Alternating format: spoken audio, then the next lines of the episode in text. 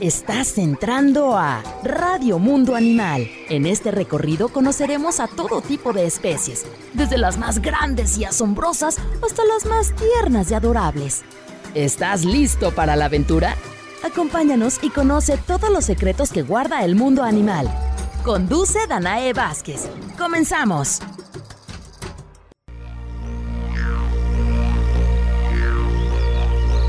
El periquito australiano es la especie de perico más abundante que hay en el planeta. Esto se debe a que fueron comercializados por todo el mundo como mascotas a inicios del siglo XX. Hoy los hay de todos los colores y tamaños. En la naturaleza, en el outback australiano, pueden llegar a vivir en parvadas de más de mil ejemplares. Buenos días, ya despiértense mis niños, ¿cómo están? Bonita mañana de sábado, aquí estamos listísimos y puestísimos para hablar de lo que más nos encanta en este mundo, que son los animales y la naturaleza. Yo soy Alain Chamet y el día de hoy está con nosotros una gran invitada. Así es, buenos días, yo soy Danae Vázquez. Gracias a todos por preguntar por mí el día que falté hace ocho días. Andaba en una situación con la familia Fui a, fui a, visitar a mi familia, padrísimo, me la pasé. Y doy las gracias a David y a Arlene por haber estado, este, llevado este programa que lo hicieron muy Excelente, bien. Excelente. Y también saludo a Luis Fernando, nuestro operador, que estuvo aquí también y, que está siempre presente, eh, llevando al aire nuestro programa.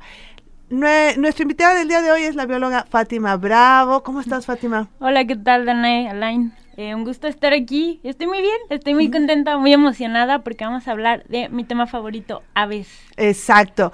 Fátima está ahora encargada de los aviarios nuevos, Fátima. Nuevos, estrenando. Que están súper lindos. Son una, ¿sabes qué? Me encanta ir, sobre todo al de... Eh, eh, tengo como dos emociones. Cuando voy al de Loris, me relajo en las banquitas que están en la esquinita yo me puedo quedar ahí, ya les dije que me lleven mi computadora ahí, y ahí yo me puedo quedar a trabajar. Todo, todo este, lleno de vegetación, los loris por ahí, de repente cuando no están gritando, que no se oye tan escandaloso como cuando estaban en la villa anterior. Exactamente. Como que se distribuye el sonido el sonido mejor, sí. Y él, entonces ahí como que me relajo. Pero si quiero levantarme el ánimo y andar así con pila prendida, me voy al otro aviario donde están periquitos australianos y ninfas. No, bueno, ahí es Es una fiesta siempre estar ahí. Y vuelan y cotorrean y platican y se... No, no, no, no, y lleno de colores, todo. Preciosos, muy amplios los, los, los dos aviarios y con la interacción. Pues este es nuestro tema de hoy. Vamos a estar hablando de las aves australianas que están en el zoológico Guadalajara, porque aves australianas, ¿como cuántas habrá? No, no, deben de ser, simplemente de citácidos son más de 355 especies, de las cuales Australia tiene un buen porcentaje de esas aves, así que le calculamos tal vez unas 150, 200 especies aproximadamente. Cuéntanos qué son los citácidos, Fátima. Los citaciformes son un orden de aves que se caracteriza por su gran colorido en el plumaje que este es genético, no es como por ejemplo en los flamingos que es dado por su alimentación. Okay. La, los citasiformes no. Este plumaje viene ya de genética, es una de sus grandes características. El, su pico es otra de sus características, curvo y específicamente diseñado para romper y roer.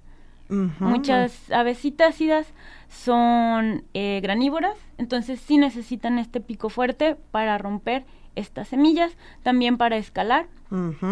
Y también otra característica que, las, que es de ellas son sus patas cigodáctilas. Esto significa dos dedos adelante, dos dedos atrás. ¿Y por qué la disposición de estos dedos? Porque son expertas en trepar. Ah, o sea, ¿qué características? Claro, necesitan el pico como para... El pico suena ahora sí como pico de los de los escaladores. Han visto que de repente, ¡pac! El escalador avienta el pico y se jala y ya puedes subir. Esto hacen también las citácidas. Así es. Y dentro de los citácidos, o sea, ya háblanos así como en, términos más eh, cotidianos. ¿Quiénes están dentro de los citácidos? ¿A quién encontramos? Ya dijimos las características, ya te dicen qué son. dentro de los citaciformes encontramos a los loros, guacamayas, cacatúas, pericos, loros, loris, Y también eh, este orden citasiforme se divide en tres grandes superfamilias, que tenemos los a la, a la familia Estrigopoidea, que son los loros de Nueva Zelanda. En esta familia encontramos a los queas y a los cacapos. Los queas son loros de alta montaña. Cuando nosotros pensamos en loros nos imaginamos lugares tropicales, cálidos, pero estos loros viven en la montaña. O sea, en lo frío. En lo frío, exactamente. Sí, los he visto. Y, son muy inteligentes. Súper picote, ¿no? Exactamente. un color medio raro, no tan llamativo. No tan llamativo. Esto es debido al lugar en el que viven. Fíjate. Sí, o sea, uno no se espera ver porque, pues imagínense en la nieve, porque también aunque estén abajito en Nueva Zelanda, hay nieve donde viven. Porque están en, en, las montañas. Y además, esto me gusta mucho, como también el plumaje, ya lo mencionaste ahorita, ayuda a este pasar desapercibido, a que no me mires mucho, pero también a que mira qué guapos. Qué guapos soy. Mira nada más, mira nada más, mira nada más. Y otra cosa, no sé, ahí tú me dices si, si esta característica es de los citasiformes, es que no hay una diferencia entre macho y hembra. Así es, eh, aunque no es una regla que se cumple, porque por ejemplo tenemos aves como las ninfas, precisamente donde sí hay una diferenciación entre macho y hembra. Tenemos al King Parrot, donde el macho es rojo con verde y la hembra es totalmente verde. Entonces, no es una regla, pero generalmente las aves citácidas, esta diferenciación sexual entre macho y hembra no es muy común. Ok, entonces decías que hay tres grandes familias. Así es. La de los... Tenemos la de los queas y cacapos, que es estrigopoidea. Luego tenemos otra superfamilia, que es la cacatuidea. Entonces ya me imagino que saben quiénes eh, están en las que hacen Ay, es cierto, no es cierto, es cierto. Las Tiene un nombre muy las curiosito las cacatúas. Las cacatúas exactamente. Y tenemos la tercer superfamilia que es citacoidea. Aquí es donde tenemos a los loros verdaderos, guacamayas también, eh, pericos igual. O sea, ya todo lo demás ahí va. Todo lo demás, todos los loros verdaderos, lo que conocemos como loros o pericos, ahí se engloban en esta familia Yo siempre he reconocido la gran capacidad que tienen los biólogos, lo veo también en los, en los, en los veterinarios y en los médicos humanos, la gran capacidad que tienen para recordar, los nombres científicos o los nombres de los medicamentos. Qué inteligente, eh, Fátima. o sea, no, totalmente. mis respetos. Yo los veo y digo, ah, es un loro. Y Fátima me va a corregir. No, es un. no, y además te dicen el nombre, es un huichichito tururiki. Y tú dices, ¿que te duele qué, Fátima? Exacto. Así que si tú quieres eh, eh, trabajar como biólogo, como veterinario, ve mejorando tu memoria porque esto lo vas a usar. Y además ustedes hablan así con esa tranquilidad y todo. Pero bueno, ok, ya más o menos dimos un panorama general de lo que son estas aves. Pero en el Zoológico Guadalajara remodelamos hace unos meses lo que es la Villa Australiana, que a mí se me hace increíble porque se fue a un lugar donde había como que no afluía la gente por ese espacio. Y ahora es una fiesta. sí, lo es. Eh, fue una explosión de colores. O sea, ¿qué pasó en ese lugar? O sea, increíble. Están ahí los canguros y están estas aves australianas y está todo lleno de colores, tanto por las aves como por todo lo que decoraron. Quedó súper bonita. Está exactamente a un lado de los aviarios piramidales que tiene el Zoológico Guadalajara, donde antes era crianza artificial, donde alguna vez estuvo eh, hospedada Xuan Xuan, la panda que vino del Zoológico de Chapultepec, pues este espacio es el, ahora la Villa Australiana y está preciosa. Y ahí están dos aviarios.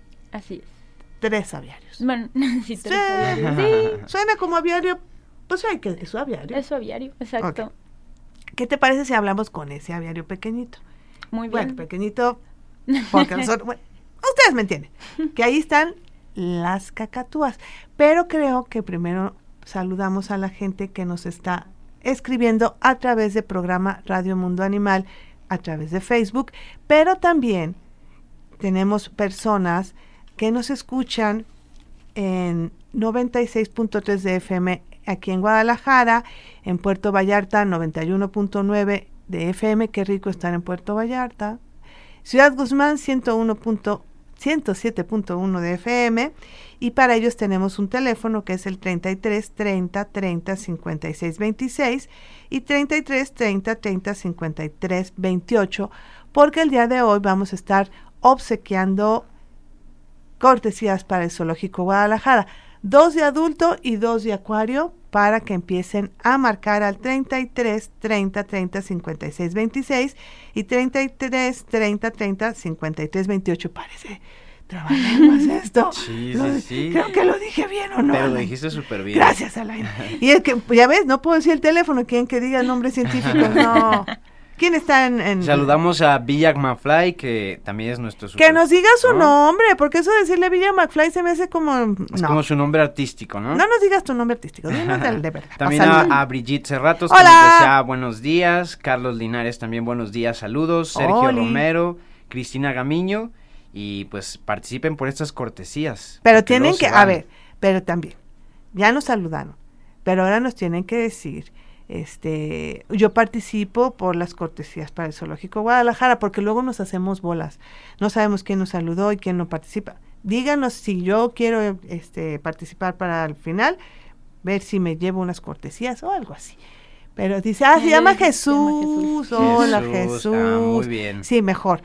Y bueno, vamos a ir a, a nuestro primer corte, pero regresamos a donde Alain aquí a Radio Mundo Animal por la frecuencia de Jalisco Radio en el 96.3 de FM. En Australia no hay colibríes, por lo que son los loris arcoiris, estas vistosas, coloridas y ruidosas aves, las encargadas de colectar el néctar y el polen de las flores para alimentarse. Esto lo puedes ver en el nuevo aviario interactivo de loris arcoiris de tu nueva villa australiana, en el Zoológico Guadalajara. Garras, patas, alas y más en Radio Mundo Animal. No te despegues que todavía tenemos más por descubrir. Continuamos dientes grandes, bestias feroces, insectos diminutos pero mortales. ¿Quieres saber cuáles? Adéntrate en Radio Mundo Animal. Regresamos. La especie más popular de cacatúa australiana en el planeta es la cacatúa ninfa, presente en los cinco continentes como una gran mascota, debido a su variedad de colores, su característico silbido y su personalidad tan traviesa, además de sus características mejillas naranjas y su copete que levantan cuando están asustadas o están felices. Y aquí seguimos en Radio Mundo Animal. Estamos con la bióloga Fátima Bravo.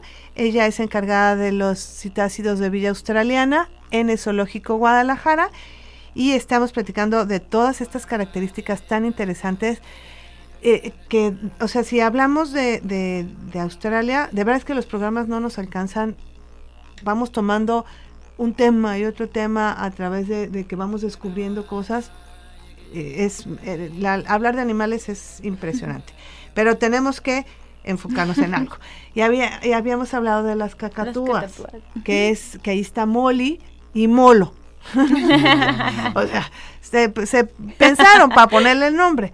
Molly y Molo, que son estas cacatúas que llegaron al Zoológico Guadalajara decomisadas, porque estuvieron en unas en casas y que, bueno, llegaron con ciertas características, ¿verdad, Fátima? Así es. Eh, y hablando, qué bueno que lo mencionas, porque una de las cosas que caracteriza a las cacatúas, aparte de lo físico, es también lo mental. Las cacatúas forman lazos muy especiales con sus cuidadores y requieren un mayor nivel de atención y cuidados que otras aves. Todas las aves lo necesitan, pero las cacatúas son especiales por esta razón. Ellas prefieren las caricias, el contacto, a diferencia de, otras aves citasiformes. eso es lo que las hace mm, tan, pues, tan especiales, tan particulares. Fíjate, eso no sabía. Y obviamente cuando alguien las tiene en casa sin estos cuidados, él lo único que hace es que sufre el animal. Exactamente. Podemos crear problemas de estrés, de ansiedad, porque los animales también tienen estrés y ansiedad y es muy importante que nosotros lo sepamos porque nuestro deber como cuidadores o sus tutores, si es que tienen aves mascotas, es proporcionar no solo el bienestar físico, sino también mental. Y esto se logra a través de este contacto diario, a través de enriquecimiento ambiental, a través de hablarles, a través de tocarlas. o sea, es que tienes que conocer al ave para proporcionarle lo que, lo que necesita.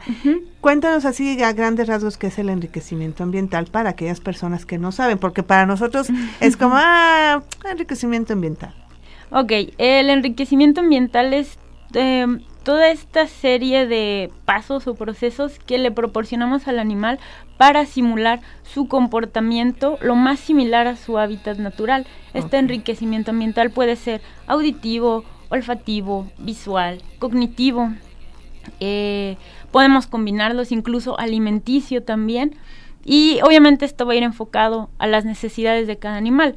Las aves no tienen un buen olfato, entonces pues no tiene mucho caso que les pongamos un enriquecimiento olfativo. Oh. Pero son muy visuales, entonces un, un, enriquecimiento visual sería bastante adecuado para ellas. Auditivo también porque tienen muy buen oído. Eh, alimenticio también porque las aves pasan un 85% de su tiempo forrajeando. ¿Y qué es forrajeo? Es este comportamiento de buscar alimento o buscar cosas para destruir. bueno, así es. Y sí, lo vimos. Es que esto me encanta. Es que de veras, yo como me divierto en mi trabajo. Es que hasta me da ternurita porque obviamente cada vez que se hace un, un nuevo albergue, pues le ponen que la florecita, que la plantita y escogen y que no sea venenosa y que esté bonita y que bla bla y ponen unos mis pobres compañeros jardineros. y ponen y ahí estás, ves a los jardineros y ponen las plantas y le acá y, y adornan y caminan. Llegaron los australianos y las ninfas. ¿Qué les duró, Fátima? Una semana dejaron de veras que la gente iba a decir pobrecita sabes no le pusieron una plantita sí se las pusimos. Yo tengo fotos. Yo tengo fotos de que todo era verde. un follaje maravilloso. Adiós. Los loris respetaron muy bien su albergue porque sí. nos ahorita vamos a ver por qué. Pero las ninfas y los australianos dijeron hey, tenemos enriquecimiento 24/7 y acabaron con todo pero bueno estábamos con las cacatúas. Características rápidas de las cacatúas eh, lo que más les caracteriza es su cresta, su cresta ah. eréctil, que quiere, eh, pueden levantar, como ya escuchamos en la cápsula, a voluntad cuando están asustadas, en general cuando están excitadas. Puede ser por susto, puede ser por alegría. Ok. Eh, Tienen esta característica de que necesitan el contacto con, su cuidador, con su cuidador. Que no pasen todas las aves, ¿eh? eh y no tienen la no tienen tanta capacidad de repetir palabras como los loros o los pericos. Yo quiero que hablemos un poquito de, de Molo, porque Molly la, la, vemos y la ves entera, guapa, emplumada, grandota, toda guapa. Molo lo ves desplumadito, más chiquito, así como...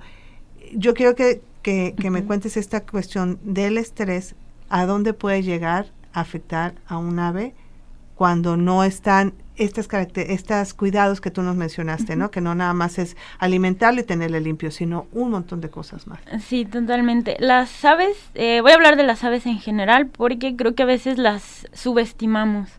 Las aves son seres muy inteligentes, muy inteligentes. Es como tener un niño de 3 a 5 años. Entonces sus requerimientos mentales son muchísimos. En el caso de las cacatúas, que son más sensibles a esta necesidad de contacto, eh, esta necesidad tiene que ser cubierta sí o sí por su tutor, su cuidador. ¿Qué pasa con Molo? Bueno, eh, las aves, al tener procesos de estrés, ellas tienden a recurrir a algo que se llama picaje. Ellas demuestran su estrés de diversas maneras. Una de ellas es gritando, otra de ellas es este picaje que les menciono. Y el picaje puede suceder por eh, varias causas. Una de ellas puede ser un problema fisiológico interno, que el ave eh, te está diciendo que está enferma y en su intento por quitarse el dolor empieza a arrancarse las plumas. O también puede ser estrés eh, mental, porque hay algo en su medio que no le gusta entonces, ellos lo que hacen también es una manera de llamarnos y decirnos, oye, ¿sabes qué? Esto no me gusta y necesito, necesito quitarme esto. Y se empiezan a arrancar esas plumas. En el caso de Molo, pues esto es lo que pasa con él. Ya venía así, o sea, Molo ya es como un- una cuestión crónica, ¿verdad? O sea, Así es. ya tiene todos los requerimientos que necesita, lo vemos como Molly. Molly Ujú. está perfecta, Molo, hagan de cuenta que quedó como dañado de... Como traumado, ¿no? Exacto, de su de su anterior lugar de donde viene y no podemos se, ha- se han hecho esfuerzos para que para que este comportamiento cambie, pero desgraciadamente está como afecta le afectó tanto que sigue con estas tendencias o, o si- o simplemente ya no le salen las Mm, plumitas. Lo ¿no? que pasa cuando el picaje es tan recurrente, el folículo de la pluma se daña y ya no es posible que salga. Si el picaje hubiera, se hubiera podido detener en algún, en sus primeras etapas, las plumas se hubieran recuperado. Lamentablemente en el caso de Molo, pues no fue así. El, el folículo de la pluma, como les comento, ya quedó dañado y las plumas ya no van a volver a salir. Por eso lo hemos dicho siempre, el tener, el querer adquirir un animal como mascota no puede ser impulsivo, tiene que ser pensado y muy responsable y tienes que, decía el otro día mm, la veterinaria Laura Delgadillo, ya es un lujo tener una mascota, porque hay que invertirle dinero. Hay que invertirle cuidados, médico, este, eh, bienestar en, en- en todo lo que le vas a poner, eh, la- el alimento especial. O sea, hay detrás de cada animal hay una vida que tiene que ser cuidada responsablemente con un montón de cosas. Y si no tienes es- una o dos de esas cosas, mejor no los tengas, de verdad. Porque entonces pasan casos como el de el molo. Pobrecito molo, a nosotros nos llegó ya hecho una eh, eh, pobre, eh, todo traumado, a lo mejor ahorita como dices, ya se siente más tranquilo, pero ya su, su plumaje ya no va a volver a, ser el de antes. Sí, aparte son animales que imagínense una cacatúa, o sea, no es un ave chiquita, o sea, es un ave grande, es un ave que pues estaba acostumbrada, yo me imagino que eh, en su casa pues no, ha- no debe haber tenido ese espacio que por ejemplo ahora en la villa australiana tiene, pues hay que ser conscientes porque a nosotros no nos gustaría estar en una jaulita Ya o estuvimos. ¿no? Entonces, En el- en el- en en, la- el- en el confinamiento, bueno, había de jaulitas a... Bueno, pero la ¿no? mayoría de las personas tenemos casas pequeñas. Claro, entonces sean conscientes y mejor, si no van a poder darle esa calidad de vida a esas mascotas, pues mejor vayan a verlas al Zoológico Guadalajara, que ahí viven súper bien, súper contentas, súper felices y pueden conocer a más todavía. Nos dijiste algo muy bueno en el corte. Dice, qué padre que el zoológico pueda traerme aves australianas, ya que no puedo ir a Australia como el fin de semana, ¿no? Exactamente. Bueno, ese es el, el caso de las cacatúas. Vamos a saltarnos rápidamente al lugar donde están ninfas y periquitos Periquito. australianos. Ujú. Cuéntanos características de estas dos especies. Bueno, estas dos especies son de las aves, después de los canarios, más comunes para tener como mascotas. Sí, ¿Quién no ha tenido, ¿Quién no? ha tenido un periquito australiano o una ninfa? Pero, aunque puedan ser comunes, la verdad es que no tienen nada de comunes.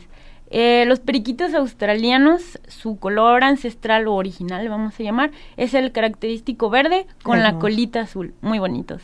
Y los periquitos son también otra de las especies que sí presentan dimorfismo sexual. Si se fijan en el color de la cera de su pico, para los machos son azules, morados cuando son juveniles Oh. y en el caso de las hembras puede ser blanco cuando todavía no han alcanzado la madurez sexual y café una vez que ya han llegado a esta etapa Ay, voy ir- reproductiva. Voy a ir a echar chisme al, al aviario. A ver, tú que... Ah, tú eres un joven. niño ya Tú pórtese bien, que es niño. Sí, también otra cosa que nos va a ayudar a distinguir si son juveniles o adultos eh, son las líneas que tienen en la frente. Cuando son juveniles, las tienen hasta la parte donde empieza la cera de su piquito y conforme se van haciendo adultos, estas líneas van desapareciendo hasta que llegan a media frente. O sea, eh, chequen ahí a los biólogos revisándole las rayas a, los pericos. Oye, ¿ya viste que? Ay, ya se le, ya se le están borrando. Ah, claro, es que ya... que- Sí, así, Sí. así llegaron Y a nosotros, mira qué bonito está comiendo. Sí, nosotros, ay, qué bonito su piquito. Y acá los biólogos, oh, sí. Exacto. Y también eh, algo muy característico de estas aves es que viven en parvadas de hasta mil individuos. ¿Por qué vivir de esta manera? Ah, por algo muy importante, ellas son presas. Entonces el estar en grupos te va a proteger mejor de los depredadores, porque un ojo Eh, bueno, mil ojos es mejor que un par nada más. Claro, imagínense, no, pues ahí sí tienes que donde echar chisme. Ahí viene, ¿quién se los come? Halcones. Ay, pobrecito. Oye, pero el halcón es como una botanita. Sí, pues, exactamente. Sí, unas alitas ahí. Sí, o sea, tan pequeñito. Pero, ah, cómo muerden los canijos. Sí, sí, bastante bien. Ahí está la fortaleza de su pico, aunque sea chiquito, muerden, Este, me- pican bastante pica. bien. Me encanta este cómo, cómo construyen su nido, en, en cómo van picando Mm, los tronquitos. los tronquitos y hacen su huequito y ahí se meten. Estos, estas aves son de las que nacen pelonas, ¿verdad? ¿Cómo Exactamente. se llaman las aves que nacen pelonas? Eh, se llaman altriciales. Eso. Que no, que no tienen plumitas, no como los pollitos. Los pollitos nacen con el plumón, los pericos nacen pelones y luego les van saliendo sus sus no plumitas. salen del Mm, nido. No, de hecho nacen ciegos, nacen sin plumas. No, bueno. Entonces sí, dependen totalmente del cuidado parental para que ellos puedan sobrevivir. Y algo muy bonito de los periquitos es que a los 60 días ellos ya están listos para traer más periquitos al mundo. A los Hombre, 60 sa- días ya. Salieron muy rápidos. No, pues con razón hay miles. Exactamente, pueden poner hasta ocho huevos, entonces son nidadas bastante... este, O sea que al ratito vamos a tener ahí un... Probablemente, de hecho algunos ya están construyendo niditos en los troncos que encuentran. Que quedaron. Sí, Disculpen, porque había troncos en ese lugar y muchas cositas. Pero muy responsables, ¿no? Porque pues son papas muy trabajadores. sí. Y muy y la, la crianza es de macho es de ambos, exactamente. Ambos construyen el nido, ambos se encargan del cuidado de los polluelos. Mm. Y son monógamos.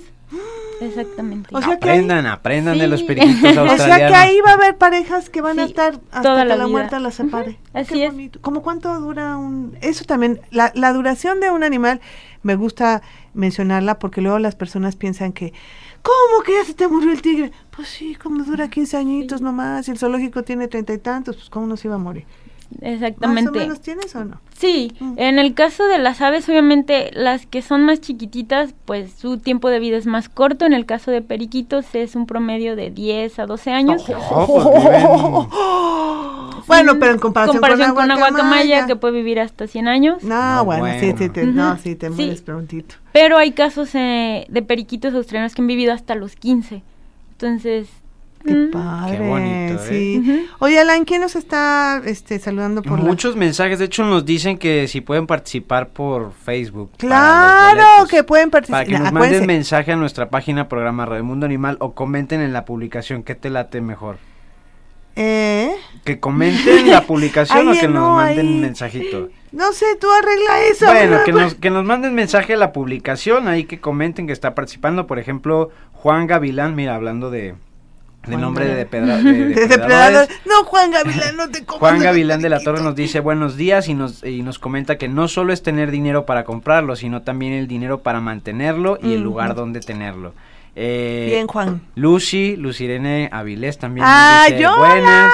Eh, Paco OG nos dice buenos días, saludos. Sergio Romero que quiere participar en las cortesías. Edgar Valenzuela Monreal dice saludos a todos, ya me tengo que ir a trabajar.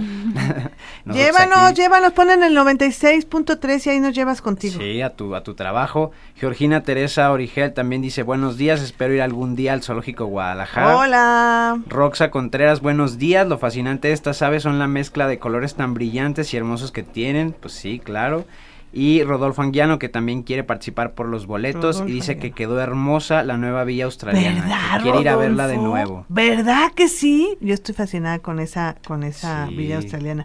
Ya ahí me voy y me, me siento en mi banquita y ahí me quedo un ratito.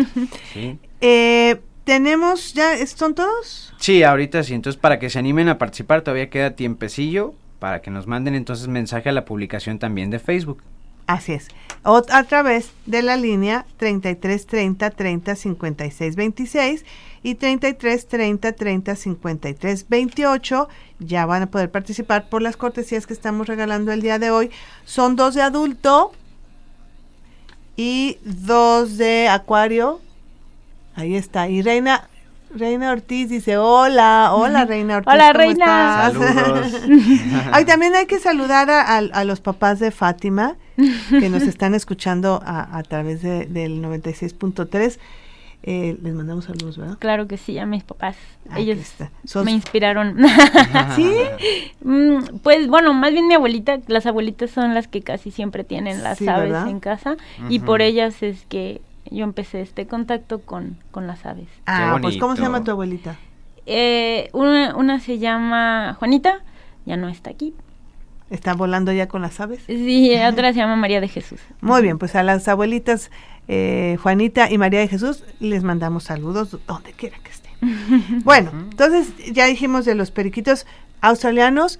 Estoy viendo, todavía nos queda tiempito para hablar de las ninfas y, y de los loris, porque los loris también tienen, son un tema. Uh, sí. Ah, pero antes quisiera un dato interesante de los periquitos australianos. ¿Sabían que brillan con la luz ultravioleta? Ay, no. favor. Les digo que es que andas con la naturaleza. ¿Y cómo para qué? Esto tiene mucho que ver con la selección de la pareja. Las aves son tetracromáticas, ven Ve. colores que nosotros no vemos. Ok. Entonces, esta, este brillo que ellos tienen es algo que ellos solamente pueden ver y eso va a atraer a la hembra para escoger mejor O sea, a su fíjate, macho. como que, ah, es que me atrajo tu luz ultravioleta. Ah, sí, es que tú tienes una luz ultravioleta Y súper acá como bonita. que, no, pues tiene los ojos cafés, ¿no? Sí. Oye, ¿qué eso no lo sabía. Así es, sí, si le ponen una luz, los periquitos van a, como los alacranes, así.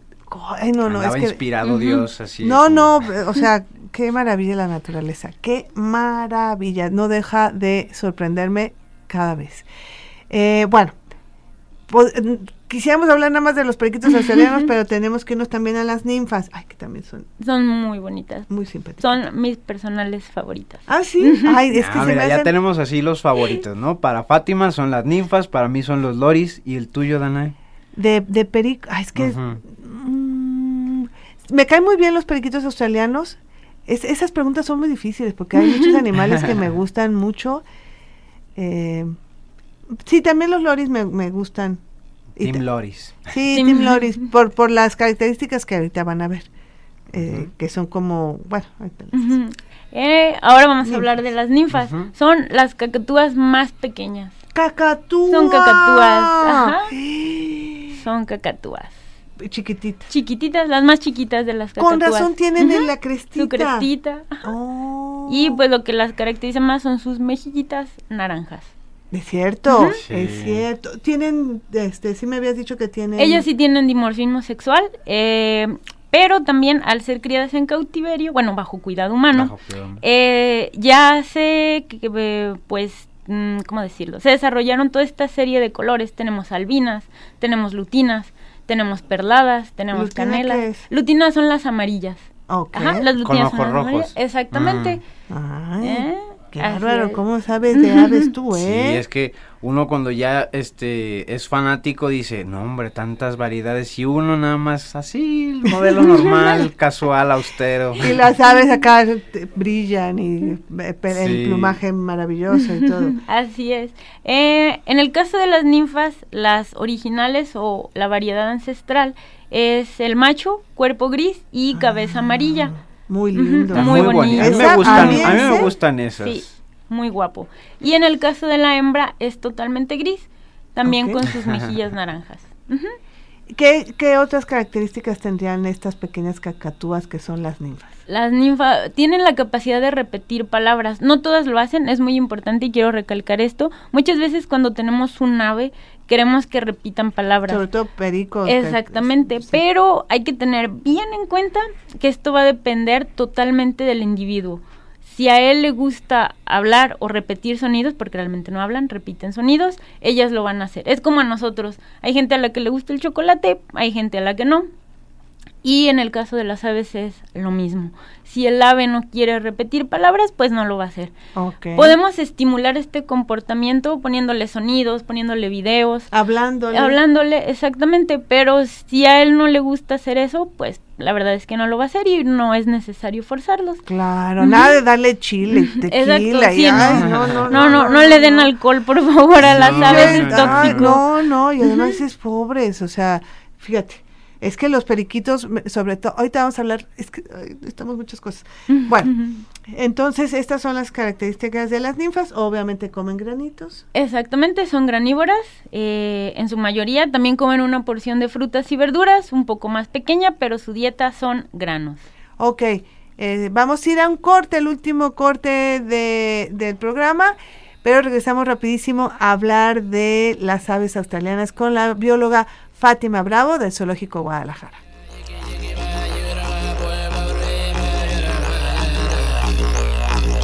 En Australia existen muchas especies de cacatúas. Las más famosas y las más abundantes son la cacatúa mayor Mitchell, la cacatúa galarrosa, la cacatúa galerita, la cacatúa crestada, la cacatúa moluca y la cacatúa negra, todas ellas bastante inteligentes y con un pico muy poderoso. Garras, patas, alas y más en Radio Mundo Animal. No te despegues que todavía tenemos más por descubrir. Continuamos.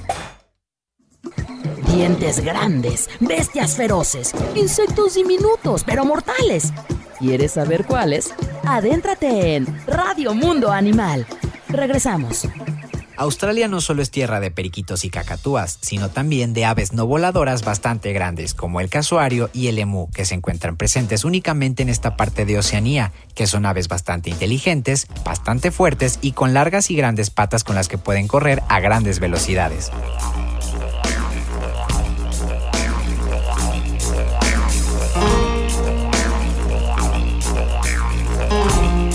Ya estamos de regreso aquí en el último bloque de este programa. Se fue rapidísimo. Oye, necesitamos más tiempo para poder hablar porque nos queda muchísimo, No muchísimo. hemos hablado de Loris. Ajá.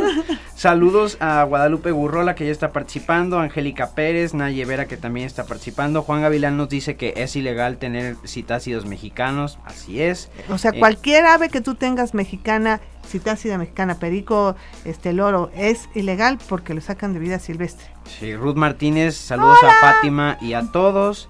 Eh, también te mandan saludos, dice eh, María Guadalupe Zavala. Qué bueno este tipo de programas para tener conciencias a los animales en general. Aria-. Adriana Prado Pulido, saludos Fati. María Concepción Zavala Hernández, felicidades Fátima. Aquí presente tu Nina, te mando saludos. Ah, la. Daniela Herrera que dice la mejor en aves siempre. Ay, Dani. Elizabeth eh, Bañuelos Altamirano, soy tu fan, Fátima, tu trabajo es bellísimo. Naye Vera, que le gustaría participar por las cortesías. Y Y Cintia Pérez Herrera también ya está participando por el, pro- el- por las cortesías y dice que le encanta el programa. súper. ¡Se nos va! Cuéntanos rapidísimo de los Los loris, loris. uh, los loris me encantan, los amo. Yo también. Que son los colibríes Los de Australia, exactamente. Y qué bueno que lo mencionas porque mucha gente me llega a preguntar cuál, cuando llegan por el vasito de néctar, qué es. Y cuando les digo que es néctar, así de, como los colibríes, sí, como los colibríes, pero no tienen nada que ver, no están emparentados de ninguna manera. Esto es algo que le llamamos convergencia evolutiva. Eh, significa características similares, aunque vienen de ancestros totalmente diferentes. y si se fijan, ni la forma de la Nada. lengua ni nada, Nada. tiene que ver. Pero la alimentación sí es similar. Los loris consumen una dieta muy rica en azúcares, por eso siempre los van a ver ta, ta, ta, ta, Son unos brincando de aquí para allá. y-. Gritones. Son súper hiperactivos, son de las aves citácidas más hiperactivas que vamos a encontrar y es precisamente por esta cantidad de azúcar que tienen en su dieta. Tienen que estar consumiendo constantemente y así como lo, lo consumen, así lo defecan. Así que cuando vayan a los aviarios interactivos que tenemos en Villa Australiana, pues si les cae algo de Aguas. poposita, se aguantan, pues. sí, sí. Y al se cabo seca y es, se- y se- es- es muy líquida, es la ventaja de ellos, Ay, es no muy sé. líquida. No sé, yo preferiría que fuera más espesita porque ya nada más le haces así, pero liquidita Sí. pues se te queda. Pero es pura, pura Es frutita. Pura frutita. Puro azúcar. Exactamente. Ellos consumen este néctar de las flores y una pequeña proporción de frutas. El 80-90% de su dieta es néctar. El 10% restante se compone de frutas y de una cantidad más pequeña de polen y de Ay, te insectos. decir. Ah, también insectos. También insectos, ajá. Eh, Fátima, la lengua de los loris. Uh, me encanta A la lengua de los loris. Es una de las cosas más interesantes que tienen. Porque la lengua normalmente en los citácidos es lisita, redondita, Parejita, parejita, así como- sin- Chiquita. chiquita. Cuéntanos de los loris. En el caso de los loris, su lengua es larga y le- se le llama protusible, es decir, que tiene esta capacidad de salir y entrar. Ah, wow, eso Exactamente. no sabía. ujú, Como un colibrí.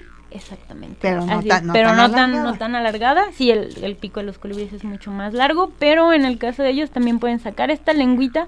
Y si alguna vez nos han visitado en el zoológico, si no, vayan a visitarnos. eh, si se fijan en la punta tienen unas papilas modificadas que actúan como si fuera una cuchara y esto es lo que les sirve para poder Wow. tomar el néctar. La, la, la coloración también es impresionante. A mí Sí. me encanta, o sea, de hecho, por eso su nombre, o sea, Loris arcoíris, arcoíris. o sea, están viendo un arcoíris volando tal cual. Exactamente, es una de las cosas más llamativas el plumaje de estos loris y como les decía, este plumaje es genético. ¿Ok? Todos Ahí los loris van a humildemente. Ay, Sí, pues, humildemente. son guapos de nacimiento. Exactamente. Oye, pero y el color del pico. Ay, o sea, hermoso. Wow, o sea, imagínense ese, ese rojo brillante, naranja. Y eh, también es algo chistoso porque nos ayuda a diferenciar juveniles de adultos. No, bueno. Los juveniles lo tienen de color café. lo- Cuando son adultos ya toma ese color rojo naranja tan particular. No, no, voy a tener que ir a echar chisme a los aviarios. Ah, tú eres niño, tú no. Tú todavía no creces. Ay, es- es- porque ya ahorita las características que me has dado, tanto de loris como, caca- como ninfas y australianos, todas son, o sea, cosas muy sencillas que puedes ir a ver. Eso es lo padre del Zoológico Guadalajara, Sí. que puedes, o sea, no tienes que ir, ya lo vi, ya lo vi, ya lo vi, ya lo vi. No, quédate, obsérvalos.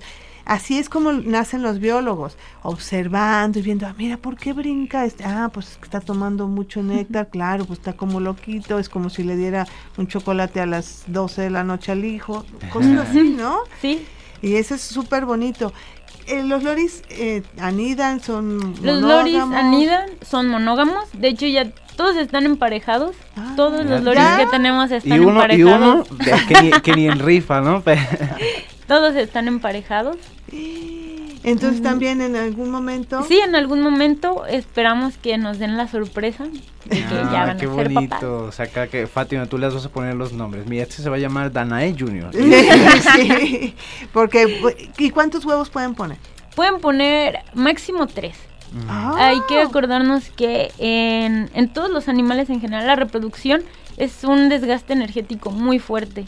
Entonces, mientras menos crías tengas, va a ser más fácil para ti cuidarlos. Y ellos van a poner máximo tres huevos. Raramente, generalmente son dos. Eh, ambos se turnan para incubarlos, macho y hembra, y ambos se encargan del cuidado también. Igual, y también Igual. del nido. y todo. Exactamente. De hecho, ellos eh, anidan en los troncos de los árboles, igual que los periquitos australianos empiezan a cavar, cavar, cavar, cavar, cavar, hacen su hueco y ahí es donde van a hacer su nido.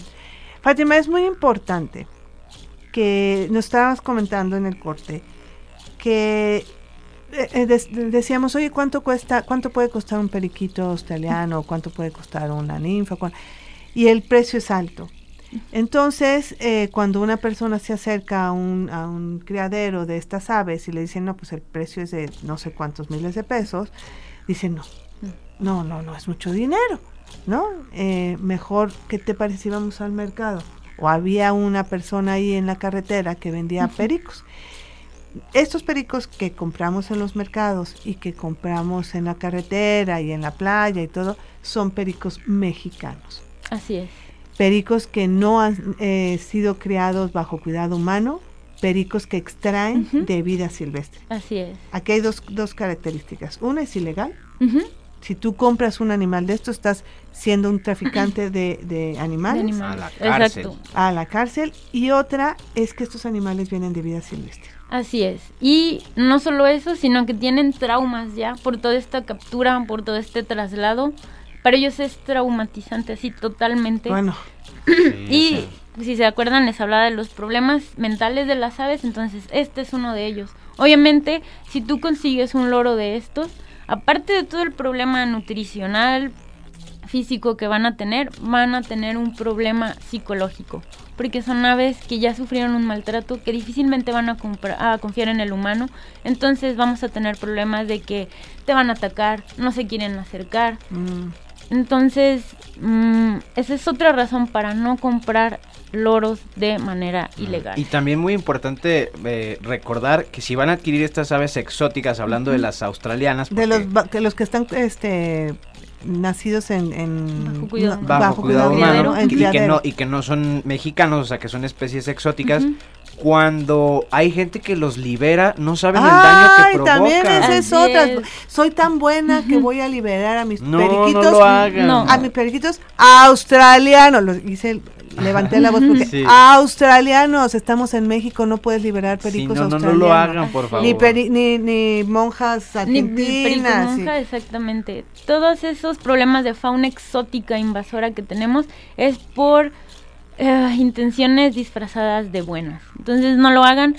Tampoco satanicen la jaula. Quiero también aquí hacer énfasis. La jaula es buena para las aves. ¿Por qué? Porque así como para nosotros nuestro cuarto, nuestra habitación es nuestro lugar de refugio, de seguridad, para las aves una buena jaula, tampoco lo van a tener una jaula de 20 por 20, no, una buena jaula con buenos platos, con perchas adecuadas, con enriquecimiento, juguetes, todo esto, va a ser el lugar de seguridad para el ave. Sí pueden salir, claro, que ejerciten sus alas, los pueden tener en la casa con supervisión, pero la jaula siempre va a ser su lugar seguro, siempre, siempre. Entonces, eh, pues eso, no satanicen la jaula, la jaula es buena, una buena jaula, ya les comentaba, y eh, las aves, las aves que han sido criadas bajo cuidado humano están improntadas, liberarlas solo las está condenando a dos cosas, a una muerte muy lenta y dolorosa porque van a ser presas de otros animales o atropelladas o van a morir de hambre y siempre van a estar buscando el contacto humano porque están acostumbrados a esto o la otra los van a convertir en una especie exótica invasora y que eventualmente se va a tener que eliminar como está sucediendo con el perico monje argentino. Porque eh, daña a las a la fauna local. Desplaza a la fauna local, exactamente. Y otra también, otra de las cosas que es importante recalcar es que no compres. Ay, es que fíjate que vi a un señor que traía un periquito, entonces yo se lo compré porque eh, ese señor ya malvado, no sé qué, y lo compré. Si tú le compras a esas personas, siguen teniendo este negocio y entonces nunca se va a acabar suena feo, pero es mejor que, que se le queden, que se le mueran, que se le escapen a esta persona y va a decir, bueno, ya esto no es negocio, me voy a dedicar a otra cosa, a que tú de buena forma le quieras comprar para, para tenerlo en casa, para dice, ah, bueno, voy al otro nido y saco más pericos. Y sacan y sacan y sacan más pericos.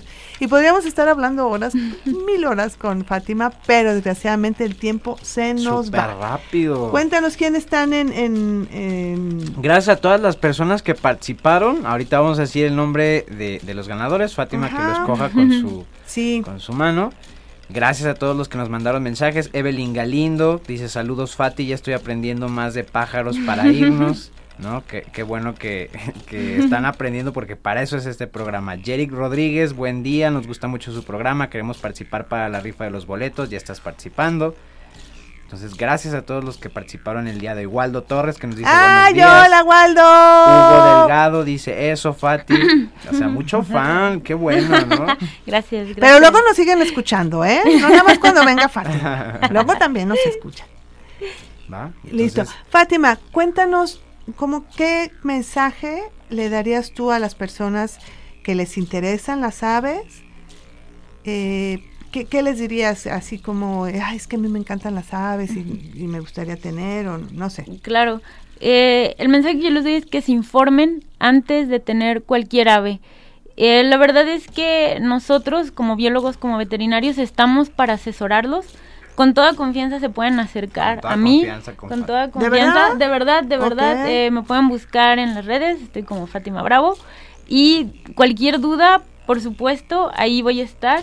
Eh, si no estamos en el zoológico, también acérquense y de verdad con todo el gusto los podemos asesorar, los podemos orientar para que les demos la mejor calidad de vida a las aves. Lo que me gusta es que ya hay mucha información acerca de su cuidado acerca de su tenencia responsable. No les dé miedo adquirir un ave. Eh, yo sé que muchos creen que las enjaulamos, pero no es cierto. Una vez como cualquier mascota, como un perro, como un gato, y si, hay, si sabemos cuidarlos. Exactamente. Merecen sus cuidados. No son un accesorio, son seres inteligentes. Y la verdad es que para mí son la mejor compañía. Me encantan las aves. Y de verdad, infórmense antes de tener un ave. No los vamos a juzgar. Al contrario, queremos orientarlos y compartir la información para que llegue a más personas. Perfecto. Cuenta, escógenos aquí este las se van a llevar las, las cortesías, Fátima, por favor, y les vas oh, mencionando. Ok, este Cintia Pérez. Cintia Pérez. eh, tenemos a Guadalupe Gurrola.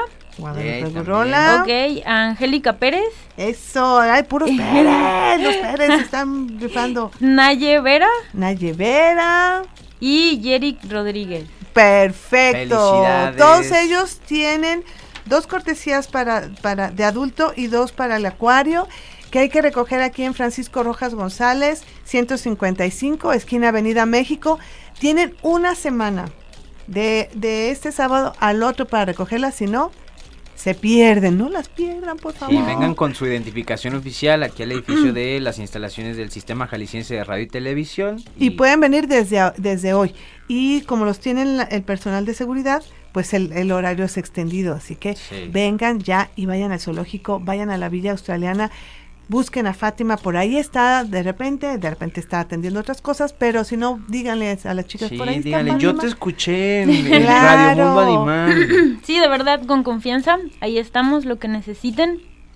Les digo, si no quieren ir al zoológico, búsquenme en mis redes, en mis redes, eh, como si tuviera muchas. Todavía tengo Facebook, estoy como Fátima Bravo, y de verdad, acérquense con confianza, yo encantada de ayudarles. Alain, no, pues muchas gracias a todos los que nos escucharon el día de hoy. Nos vemos el próximo sábado y pues a ir al Zoológico Guadalajara. Exactamente, vayan a la Villa Australiana porque quedó súper mona. Muchísimas gracias, bióloga Fátima Bravo. Ella es encargada de los aviarios de el Zoológico Guadalajara en Villa Australiana.